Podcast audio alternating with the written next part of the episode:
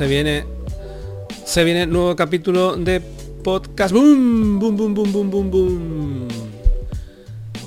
¿Qué tal a todos? Eh, bienvenidos a este vuestro podcast de referencia, una semana más para vuestro deleite, para vuestro disfrute.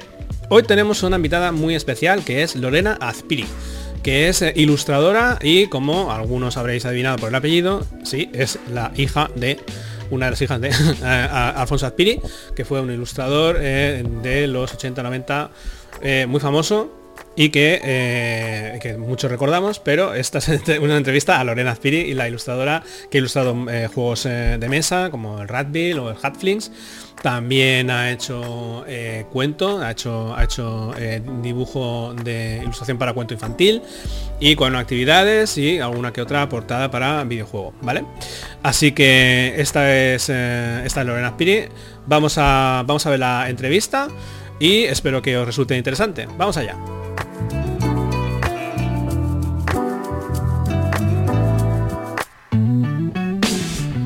Bueno, pues tenemos aquí con nosotros a Lorena Azpiri, que es eh, ilustradora. Eh, ha hecho varios eh, juegos de mesa y también libro infantil y tal. hola, ¿qué tal Lorena? Hola, ¿qué tal? Muy bien, pasando calor. ya, mucho calor. Yo también para grabar esto tengo aquí el foco que me está enfocando y tengo que cerrar la, ventana porque si no se oye todo el ruido de la calle. Así yo tengo que quitar el ventilador también, me da un poquito de pena. bueno, sobreviviremos, sobreviviremos. Eh, bueno, pues eh, básicamente eh, aquí, porque no has visto otras entrevistas que he hecho y tal, básicamente lo que hablamos es un poco sobre el proceso creativo, ¿vale? de lo que son el diseño y, la ilustración de juegos y también un poco otras cosas aparte, pero me, quiero centrar más en eso.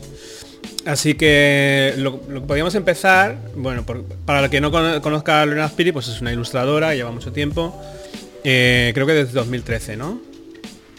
Sí, igual sí, más o menos. Es un poco intermitente hasta que ya empecé, digamos, a, dedicarme solo a esto. además tú tienes tus papeles, que tú eres graduada en Bellas Artes. Sí. Sí. no, como yo, yo, yo no, yo no soy eh, yo, yo, estoy en la escuela de arte, y todo, pero no. Me dio un poco igual, ¿eh? también te digo. Nunca te piden los papeles, ¿no? No. Eh, vale. Pues nada, eh, bueno, es ilustradora, eh, hemos visto su trabajo en juegos de mesa, uno de los más recientes quizás sea el Ratbill, que también está nominado como uno de los, de los juegos más, eh, más importantes aquí en España. Y me gustaría preguntarte lo primero que es, como has hecho varias cosas, que has hecho juego de mesa, también has hecho pues eso, ¿no? cuento y tal, ¿cómo, qué, ¿qué supone un encargo de un juego de mesa con respecto a otro tipo de encargos? Pues a la hora de atacarlo, digamos, eh, no es muy diferente. Miras un poco qué es lo que te están pidiendo, qué es lo que quieren. A veces te pueden dar un poco una guía de estilo, a veces no. Y al final es como cualquier encargo, plantear las ilustraciones, plantear los personajes, plantear el estilo, las gamas de color y, ya está. O sea, igual que cuando hago un cuento, hombre, no igual igual porque digamos que normalmente no tienes que estar contando, no es como una ilustración que acompaña un texto. Eh, es una acompaña otras cosas, acompaña unas normas, por ejemplo. O sea, si yo dibujo un personaje para una carta, pues mm, no hay un texto que me esté apoyando tanto que cómo es ese personaje, sino a lo mejor unas reglas que hay en la carta, un movimiento que haces en la carta, que eso es lo que puede inspirarme a que el personaje pues tenga un aspecto ah, pues más simpático o un poco más agresivo. Entonces yo creo que la única diferencia sería mejor eso, que más que apoyarte en un texto, te apoyas en unas reglas y en una dinámica de juego. Vale, vale. Ok. ¿Y cómo, cómo enfocas eh, el encargo? ¿Qué es lo primero que haces cuando empiezas la ilustración de un juego de mesa? Lo primero es buscar mucha documentación para, para, ver un poquito cosas parecidas o si son cosas de época y tal.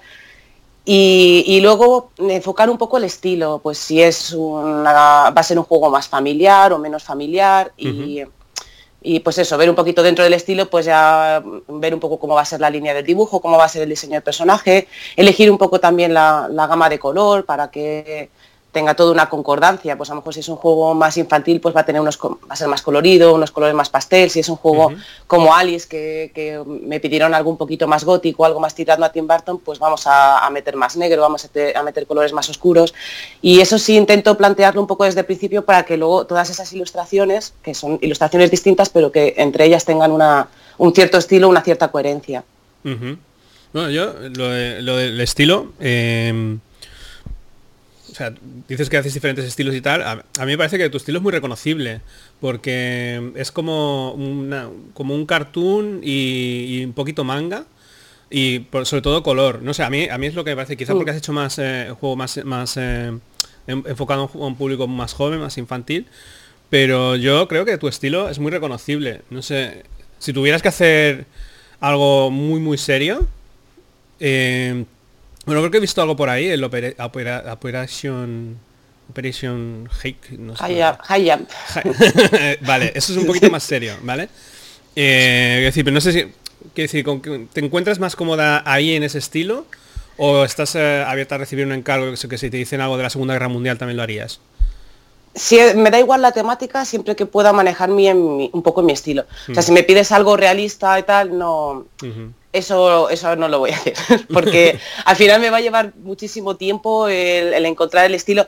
Me voy a ir yendo, porque a lo mejor empiezo, sí, venga, yo te lo hago más realista, y empiezo a hacerlo más realista, pero a lo mejor el dibujo 3 o 4 ya me he ido completamente al, cartoon, porque mm. me pasa un poco con el color, por ejemplo, lo que dices de, que se me ve muy reconocido el color, eh, se, me reconoce mucho el color, y me pasa que veo otros ilustradores de otra forma que tienen de manejar el color, e intento imitarlos, Intento mm. hacer, oh, qué grises tan bonitos, qué colores, tal. Intento imitarlo y sin darme cuenta, poco a poco voy saturando, le voy metiendo color. Y para cuando termino ya aparece cualquiera de los míos y digo, mira, pues ya está, mm. lo voy a aceptar, mm. voy a abrazarlo. Este es mi estilo y, aceptarlo y ya está. Y, además bien, porque, porque lo que dices tú, luego la gente lo reconoce, o sea que, bueno, no me sale no me sale tan mal. Y aunque sean dentro del mismo estilo, pues sí que hay cosas que pueden variar. Pues por ejemplo, mencionabas Radville, pues a lo mejor el, estilo de, personaje del Radbeard puede ser parecido, pero a lo mejor eh, el aspecto que tiene la imagen en general pues no va a ser la misma que a lo mejor un juego como Hatflings, que, que son hobbits y que es mm. más que no es de zombies que tiene otra temática pero sí claro la, línea y, un poco el tratamiento del color siempre va a ser un poco similares porque al final es, la misma mano detrás de detrás de todos. No no sí yo, yo, creo que un artista debe tener un estilo reconocible aunque luego pueda ser versátil y tal me parece que es... Eh, al final, eh, como editor yo encasillo un poco en decir, vale, pues eh, Lorena Spiri puede hacerme, puede hacerme esto, ¿sabes? a lo mejor yo vengo trabajando más con Amelia Sales, yo sé que me puede dar lo otro, puede darme más, más realismo, tal. Porque no se puede saber de todo, ¿no? O sea, es como que tienes que enfocarte un poquito en, Hay gente que sí, pero, pero yo no. Hay gente que sí puede, pero, pero vamos, yo, yo siempre cuando hablo con, un editor o algo, siempre digo, si ves algo que, que te encaje o crees que, que mi estilo puede aportar algo a, lo que estás haciendo y te casa con el estilo, pues aquí estoy perfecto. Y si crees que no, pues, pues no, ¿qué le vamos a hacer? Sí, sí, sí, sí. Bueno, lo, decía Iván Cáceres en, hace, hace un par o tres de, podcast, que él hace Wargame y dice, a mí me ha costado un poquito hacerme en lo de que soy ilustrador de Wargames y aquí no me saquéis, ¿vale? Mm. Porque tengo un currículum aquí que flipas y si ahora me dices hacer otra cosa, Claro, a ver, también a veces apetece experimentar y probar cosas un poquito, pero bueno, siempre dentro un poco de, tu reino, digamos, salir un poquito de tu zona de confort y, mm, aprender a hacer cosas y hacer cosas que igual normalmente no harías, también puede ser divertido y una experiencia, pero al final la cabra tira al monte y siempre vas a moverte dentro de, un, rango, de un estilo que tú mismo has ido haciendo con el tiempo. Porque tú, dentro de toda la panoplia de cosas que haces, de, juegos, eh, libros y tal, ¿Qué es lo que más, eh, ¿qué es lo que más te gusta? O sea, ¿qué es el encargo que pillas con más ganas? Es que no sabría decirte en, ese aspecto, o sea, si, si, un juego de mesa, si un libro infantil, pues no sabría decirte, porque a lo mejor te puedo decir, pues me gusta más un juego de mesa porque es algo que, me gusta jugarlos, entonces es muy, muy gratificante, claro, tener mm. una cosa que luego llegas con tus amigos y mira, este lo he hecho yo y tal pero a lo mejor hay un cuento que de repente la historia es fantástica y maravillosa y, lo coges con muchísimas más ganas que otros cuentos. Entonces, yo creo que depende más del encargo en sí que de, qué tipo de encargo sea. Eh, nunca sabes. Eh, puede haber una cosa que te resulte fascinante, que a lo mejor te daba pereza hacer ese tipo de encargo por lo que sea, porque no tienes experiencia, por lo que sea, y de repente pues es mm, de repente te llena mucho, te gusta la historia, o, la editorial te deja una libertad que no te dejan en otros sitios, y al final acaba siendo un encargo muy divertido que disfrutas mucho, aunque a lo mejor al principio no, lo pensabas. Sí, sí, vale. Sí, puede ser, ¿no? Que al principio dices, pues no sé si esto lo voy a disfrutar, pero al final sí, ¿no? Pues claro, pero luego te pones, oye, ¿te gusta que haga esto así? Ah, pues sí, me mm. gusta, vale, pues empiezas a tirar y dices, ah, pues me, mm. lo estoy pasando muy bien. Yo muchos ilustradores que he conocido así que han salido de Bellas Artes y tal, eh, han querido sobre todo hacer la ilustración del libro infantil porque es como que viste mucho luego en un portfolio, porque no sé, no sé, lo, que he visto yo por ahí de, de cómo a todo meter hay que hacerle una, como mínimo tener uno en el portafolio, un libro eh, de ilustración de infantil. Sí, sí, no sé. Ah, no sabía yo. Tú ya lo tienes, quiero decir. Sí, sí, yo, yo lo que me he encontrado, porque yo vengo de escuela de arte, y sí, sí, era como, oye, a ver si me sale no sé qué, no sé cuánto. Es divertido también mm. hacer cuentos infantiles porque mm. a veces normalmente tienes mucha libertad y mm. pues no tienes que preocuparte, pues puedes hacer con las perspectivas lo que te dé la gana, por ejemplo, puedes hacerlo todo muy loco, que todo se mueva, que las cosas no tengan un aparente sentido, te permite esa libertad y a veces puedes probar cosas muy chulas y muy divertidas. Muy bien. Bueno, eh, vamos a pasar a, hablar también de eh, lo que son las herramientas, lo que usas para eh, desempeñar el trabajo. No sé si tú usas más Photoshop o otro tipo de eh, programas. Dime. Sí, yo es que cuando hice Bellas Artes yo salí muy desencantada del arte y el mundo. y sí, porque aquello era muy todo tan académico, o sea, tú empezabas a hacer dibujo del natural, fantástico, con modelos, que es un gozo tener modelos para trabajar. Pero claro, el primer año, carboncillo, con el, segundo año, lo mismo, el tercer año, en el cuarto intentas agrandar un poco la cabeza, agrandar un poco, dar un poquito de, estética y el profesor, que, no, que, eso no era así, que tal, dice, joder, es que llevo cuatro años haciendo lo mismo, está las narices. Acabé haciendo escultura, porque en barro los profesores de barro me dejaban hacer lo que quisiese.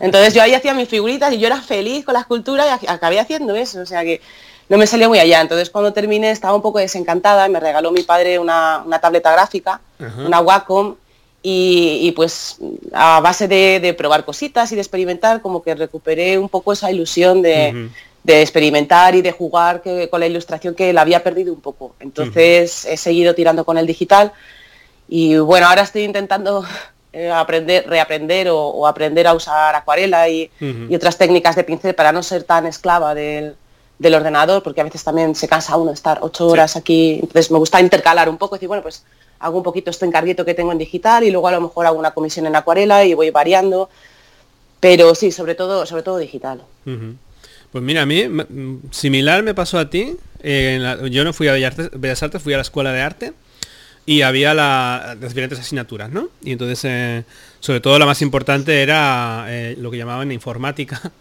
no sé, ahora supongo que se llama de otra manera, en informática nos enseñaban el Photoshop, el Freehand y... Photoshop Freehand básicamente, y luego también Premiere para hacer eh, animación, fíjate. Y la cosa es que también había la asignatura de dibujo al natural, a mí me encantaba, porque es lo que dices, ¿no? Una, una, una tener un modelo, tienes que darte prisa porque al cabo de dos, tres minutos se va a mover, tienes, pillas un montón de soltura y todo eso. Pero claro, yo leía muchos cómics. Y entonces mi estilo, quieras que no, eh, trataba de parecerse, aunque yo no lo tuviera del todo interiorizado, pero yo hacía mucho eh, rollo Carlos Pacheco, no sé si conocerás eh, o, Jim Lee, porque eran los autores que a mí me gustaban de cómic, ¿no? De, de, lo que yo leía. Y los profes me decían, no, eso está mal, porque lo haces demasiado cómic, tiene que ser realista. Digo, hostia, pero es que yo lo veo, pero es que me sale así. ¿sabes? Y entonces... Eso no les gustaba en Bellas Artes tampoco. No, no, porque decía, no, es que te estás yendo a un estilo muy, muy de cómic y tienes que hacerlo realista, tiene que ser artístico. Digo, vale, vale. Y, y pillé tal pequeña frustración que desde que salí a la escuela de arte en 2003, 2004, o sea, yo no, ya, yo no, yo no dibujo ya lo que dibujaba. Así de claro. O sea, yo soy diseñador gráfico pero la ilustración me la tomo como, no, es que yo al final siempre hago esto y no es lo que, lo que debe ser. por Te entiendo perfectamente. Por culpa de algunos profesores de estos, mira que me gustaba la asignatura, pero, pero no... Y además que es absurdo, dices, vale, sí, cinco años haciendo realista y cuando salga de aquí, ¿qué hago? ¿Qué hago con mm. los dibujos a carboncillo? Hmm. Eh, ¿Qué hago con eso? ¿Qué mercado tiene eso? No, tendré que sea, hacer algo, tendré, a- tendré lo que hacer videojuegos, tendré que ilustrar libros, claro, no, no vamos a salir de aquí cada año 2.000 artistas a, a- a hacer exposiciones en galerías, es absurdo. Pero yo qué sé, el, el estigma. Sí, a mí, ya digo, a mí me cortaron un poquillo ahí. De hecho, ya no me dedico a, a la ilustración, cosa que yo, yo quería ser dibujante de cómics. Y no... Y, y, eh, eh, pues mira, no sé, es como pillé un poquito Bueno. de, de- Pues no soy tan bueno, ¿sabes? Bueno, voy a Pues retomar. pasa. Bueno, man- manténlo como hobby, que, sí, lo voy a que retomar. eso no, a que eso no se pierda. que como hobby es, es muy bonito también. Pues la verdad, sí. Bueno, te iba a preguntar también eh, qué ha supuesto eh, para ti el confinamiento y la pandemia en lo que es el trabajo y un poco la vida. Porque, bueno, esto ha sido un golpe importante. Parece ser que va a haber otra ola- oleada. Eh, no sé si has perdido muchos curros o, o qué. Sí está la cosa bastante parada. Al principio no, porque ya tenía encargos de- anteriores, ya tenía encargos firmados en febrero, tal, que a lo mejor pues son para dos meses o lo que sea. Entonces al principio no, no estuve parada, tuve trabajo.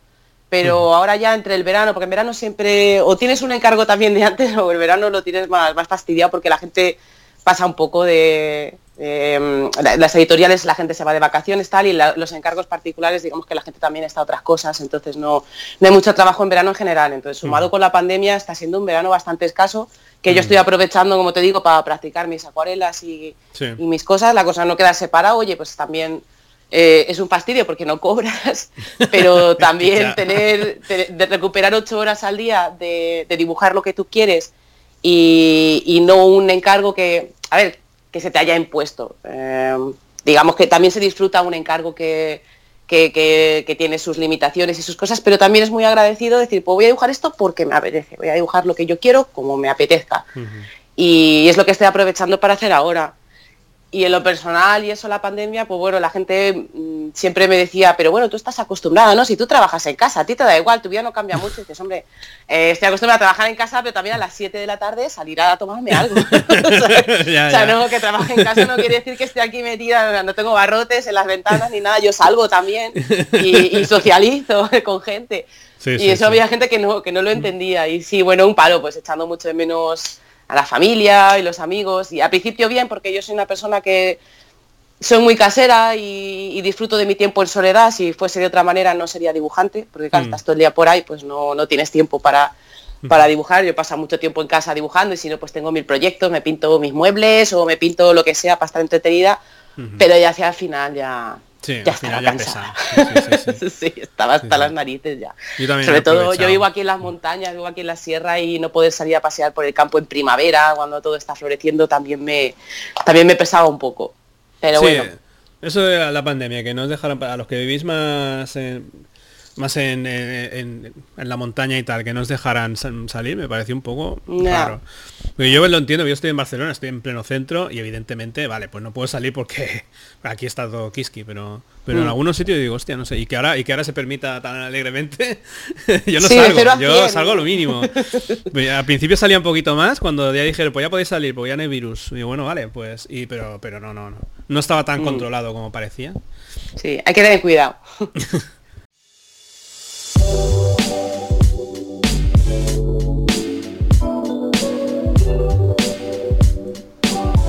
Muy bien. eh, y bueno, ¿qué, qué próximos eh, trabajos así, encargos tienes que nos puedas contar? Eh, si nos puedes contar algo. Ahora de momento nada. No mucho, porque Bueno, con la pues, chavales, pandemia tenéis aquí a Lorena Spiri, de que, que está disponible, entre del el verano mundo. y eso. Pero bueno, como te comentaba, estoy con la, con la acuarela porque también pues eh, hay gente, porque los encargos personalizados, pues a veces cuando haces en digital es más complicado porque la gente cuando te encargo lo que quiere tener es un original, es algo que, un dibujo único que, que puedan tener ellos, hecho específicamente para ellos. Entonces pues estoy aprovechando este tiempo para manejarme, a ver si aprendo un poquito mejor con la acuarela y tal, ya he tenido algún encargo Para, para particulares y, y eso estoy haciendo. Y luego tengo por ahí un- una colaboración que tampoco puedo contar mucho de, de un videojuego, pero de momento es una colaboración, eh, una cosa que estamos haciendo sin saber si, si va a salir o no, pero a mí me, a- yo estoy encantada porque me ha servido mucho para, aprender, porque el videojuego es una cosa que, siempre me ha interesado, juego muchísimo y, cuando veo un juego que es bonito, que tiene un arte bonito, me lo gozo y siempre he querido hacerlo, pero es un, es un mundo completamente distinto, con otro tipo de normas y, y una de las cosas por las que una de las razones por las que acepté la colaboración era aprender todas esas normas y, cómo se diseña todo para pues eso para tener un, abrirme una puerta más en, este mundillo. Así que bueno y en esas estamos. De momento no mucho más. Alguna cosa ya me han llamado para septiembre ah. por lo menos. Oye qué tal vas a tener para septiembre pero bueno eso hasta que no está todo firmado no. Ya ya ya ya sí, lo decía pero bueno sí parece que parece que en septiembre por lo menos se, se vuelve a levantar la cosa y lo del tema este de las comisiones, que veo que hay muchos artistas que hacéis comisiones, que son encargos personales y tal. Yo nunca he pedido una comisión, ¿vale? Mm. ¿Cómo funciona eso? Quiero decir, yo te pido a ti un dibujo de Sonic y tú me haces un, Sonic a tu estilo, ¿cómo va?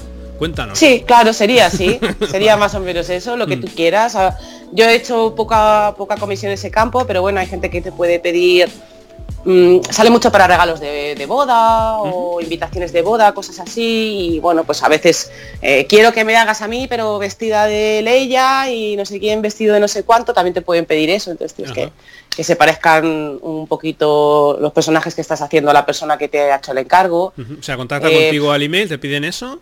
Tú les haces un preso. A mi email o por las redes, sí. Y luego les envías una lámina eh, o simplemente es digital. Pues eh, ahora va a ser lámina. Lámina. para, para, una, lámina. Depende. depende. si lo quieren en, digital, eh, puedo yo mandarles la lámina o también puedo mandarles simplemente el archivo en digital porque a lo mejor hay gente que lo quiere para ponerlo en un cojín. O para, pues a mí me contactó una que tenía un barco que se llamaba no sé qué y que quería que los cojines pues en un dibujo mío. Pues yo mando el archivo bajo una pequeña nota de que lo vas a usar para esto, no para venderlo por ahí ni nada, ¿no? Un pequeño contrato, acuerdo, y ya está. Y ahora que a ver si con la cual se va animando la cosa, pues sería ya enviar el, dibujo original. Y para eso ya es tuyo. Para las láminas tienes que eh, contactar con alguna imprenta que sepa hacer bien esto, ¿no? Porque yo he mirado.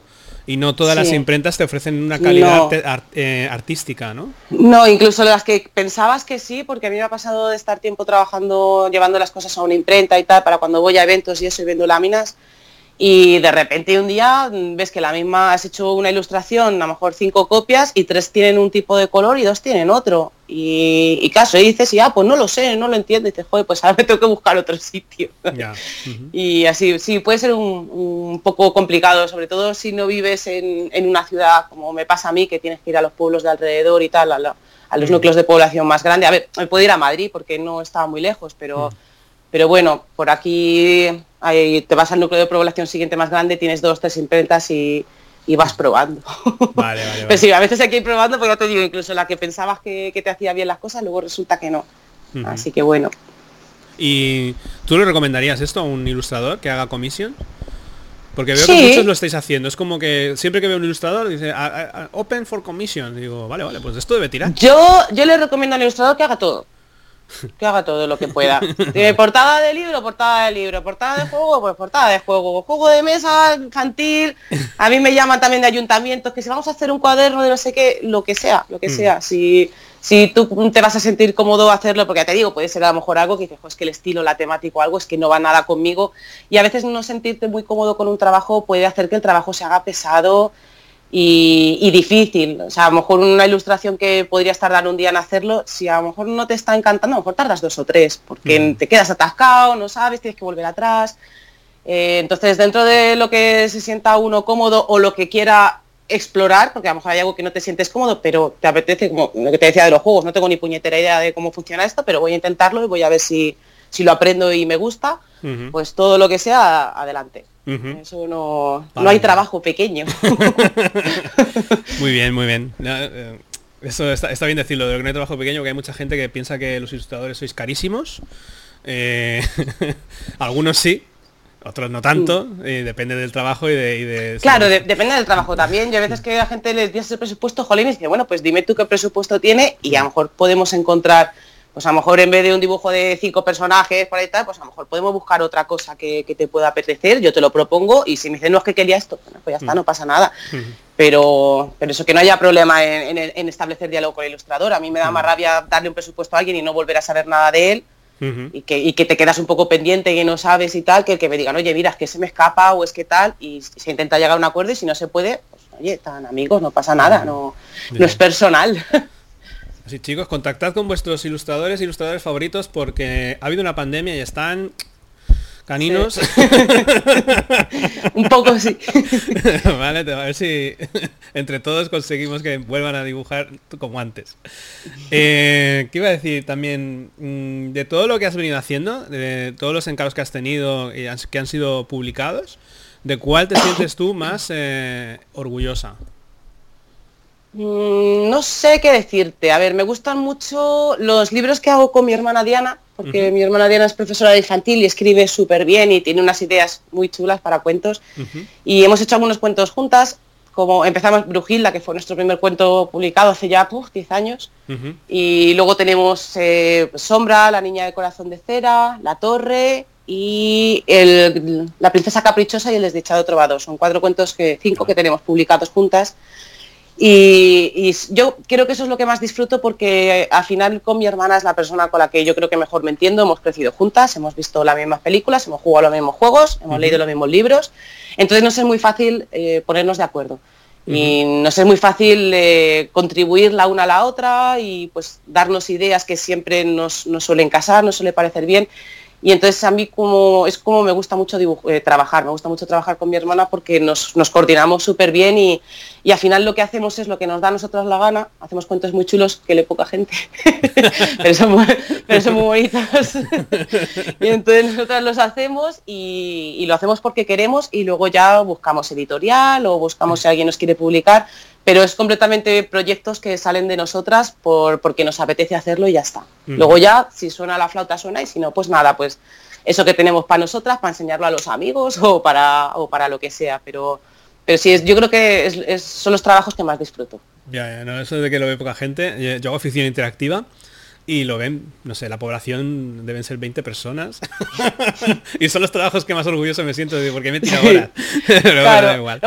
tenemos fans que son muy muy acérrimos también, son pocos, pero al que le gustan nuestros cuentos le gustan mucho. muy bien, muy bien. Bueno, eh, luego eh, vamos, a, vamos acabando, quedan un par de preguntas. Una es, eh, que siempre la hago, es ¿qué referentes tienes? Y más o menos cuáles son tus artistas favoritos. Mm, pues a referentes en lo que es eh, mi estilo de dibujo, que hayan influido directamente en mi estilo de dibujo, sobre todo es el cine de, animación. De animación tradicional, sobre todo el 2D, que es lo que a mí me, más me gusta, yo creo, una de las cosas que más me gusta en este mundo, la animación 2D. Y, eso es lo que más eh, a lo mejor queda reflejado en mi trabajo. Luego me gustan, me gustan muchos artistas, me gustan muchas cosas, pero si tengo que decir que de qué fuente mama directamente mi trabajo es eso, decir animación. No solo las películas, mi padre coleccionaba muchos, tenía muchos libros de, animación, me, lo, me encanta vérmelos y mirármelos una y otra vez, todos los libros de las películas.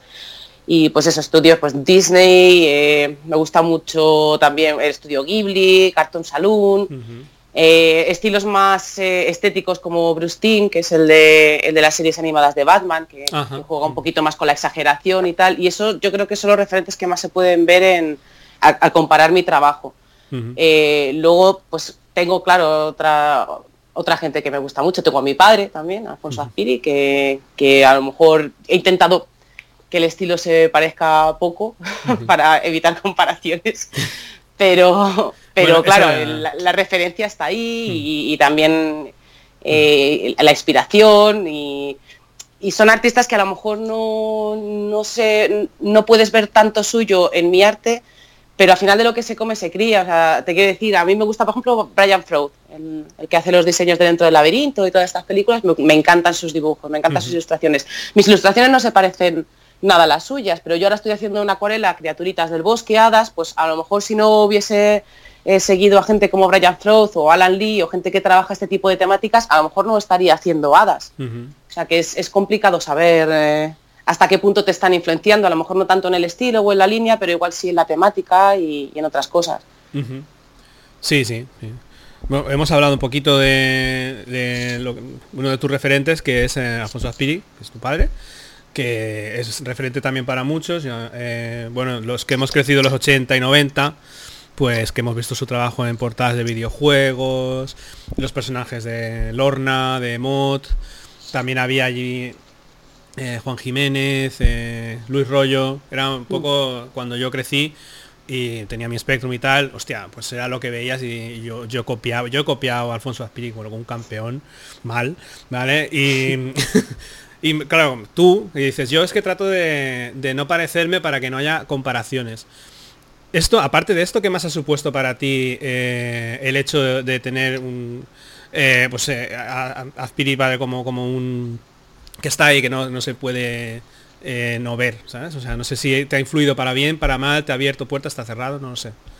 Pues, eh, a ver, para mal, ¿no? Es que no puedo decir que mi padre me haya influido para mal, pero si acaso el tema de las comparaciones, pues bueno, no se pueden evitar. Hmm. Y mi padre es que era muy bueno, es que era muy bueno, muy bueno. Entonces, pues bueno, ahí no salgo muy bien parada, pero en todo lo demás no, no puedo decir que mi padre haya sido me haya supuesto el, hecho de que mi padre sea ilustrador absolutamente nada de negativo, al contrario, yo soy ilustradora porque mi padre era ilustrador, porque yo veía a mi padre levantarse feliz por las mañanas y sentarse en su mesa de trabajo pensando toda la noche pensando en cuál es la siguiente viñeta que iba a hacer o la historia en la que estaba trabajando. Y yo veía ese, entusiasmo que mi, padre también tenía mucho entusiasmo por todo pero ese entusiasmo hacia, hacia su trabajo pues eso él es el que me, me inspiró. También ese mundo en el que te, introducía, porque claro, no era solamente verle a él dibujando, era la cantidad de libros que teníamos en casa sobre ilustración, la cantidad de cómics, las películas raras que veías y, todo eso es lo que al final hace que lo que te forma como persona, no es, solamente lo que estés en el colegio, la gente que conozcas, es también las cosas que te, que te rodean y el arte que te rodea. Y gracias a, mi padre y ese arte que era todo pues ciencia ficción, fantasía y todo este tipo de, cosas, gracias a eso pues yo, yo tiré por ahí, me, gustó ese mundo y, decidí que, yo quería hacer lo mismo, que yo quería levantarme por la mañana con el mismo entusiasmo que, mi padre a la hora de, pues ponerme a trabajar.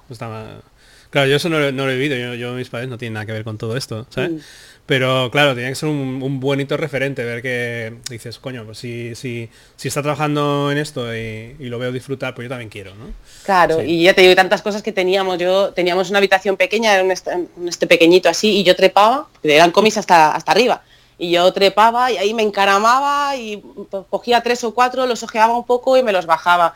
Cogía cosas que no debía, porque, algunos estilos de tu padre también era... Sí, pero ya no solo eso, porque de repente me empiezas a, ¿qué es esto? Un predicador, y empiezas a leer y dices, ah. vale, creo que creo que con 12 años esto lo voy a dejar aquí, o, con la edad que sea. Yo qué sé, cuando lo veías dibujando, yo qué sé, yo qué sé, a ver, en Sueños Húmedos, por ejemplo.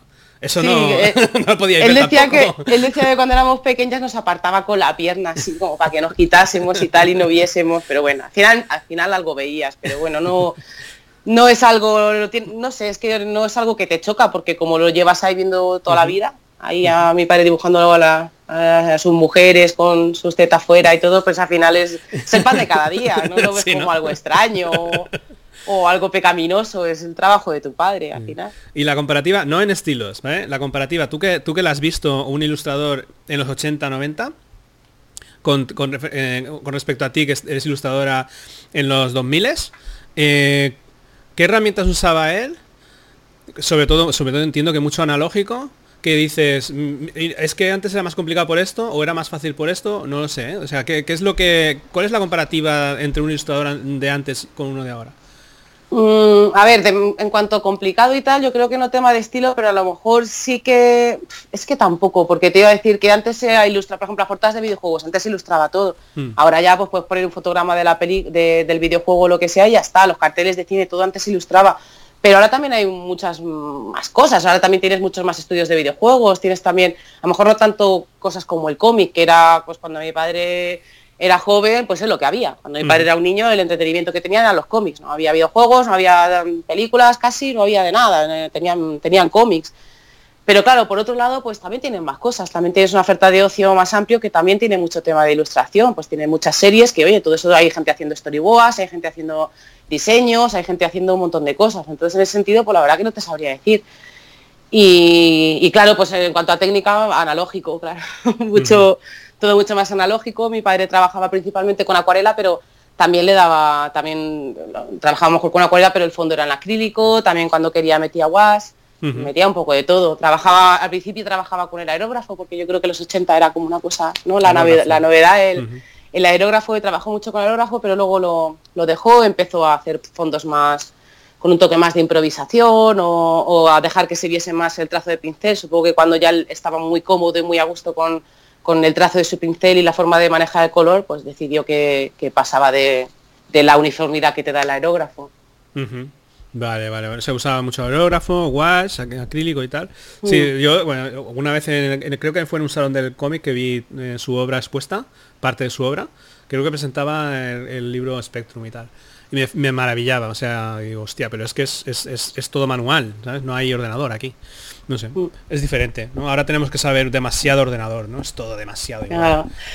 que muy bueno, muy limpio en, en, lo que es el trabajo, claro, en lo que es la página, porque no te podías no te podías equivocar, no había control Z ahí. a mí lo que me lleva a los demonios con la cual es una tensión y dices, es que la cago un poquito, tengo que empezar otra vez. sí, sí. Bueno, pues las diferencias, ¿no? O sea, también ahora mm. tenemos que saber RGB, CMYK y toda la pesca. Mm. Pues nada, eh, Lorena, pues me ha gustado mucho la charla. Sí, a mí también. ¿Te ha gustado? Muy cómoda. Sí, está muy cómoda. un poco de calor, pero todo bien. Ya, ya, hace un calor, hace un calor que es que demasiado. Hace demasiado calor para, vivir. Para vivir, sí, para estar vivo. A ver si viene otra pandemia.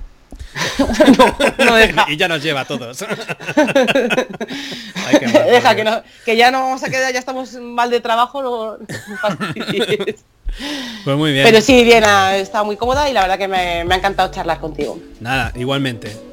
Y bueno chicos, pues hasta aquí el podcast, el episodio de hoy con Lorena Azpiri. Nos vemos, nos escuchamos en una semanita. Un saludo para todos. Adiós. Chao.